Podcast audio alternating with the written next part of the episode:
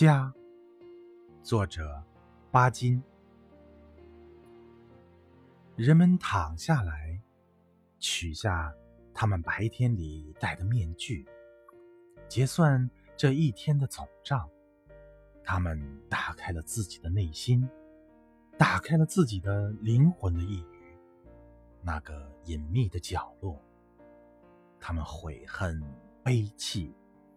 为了这一天的浪费，为了这一天的损失，为了这一天的痛苦生活，自然，人们中间也有少数得意的人，可是他们已经满意的睡熟了。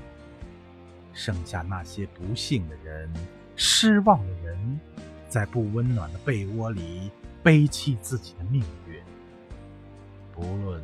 是白天或黑夜，世界都有两个不同的面目，为着两种不同的人而存在。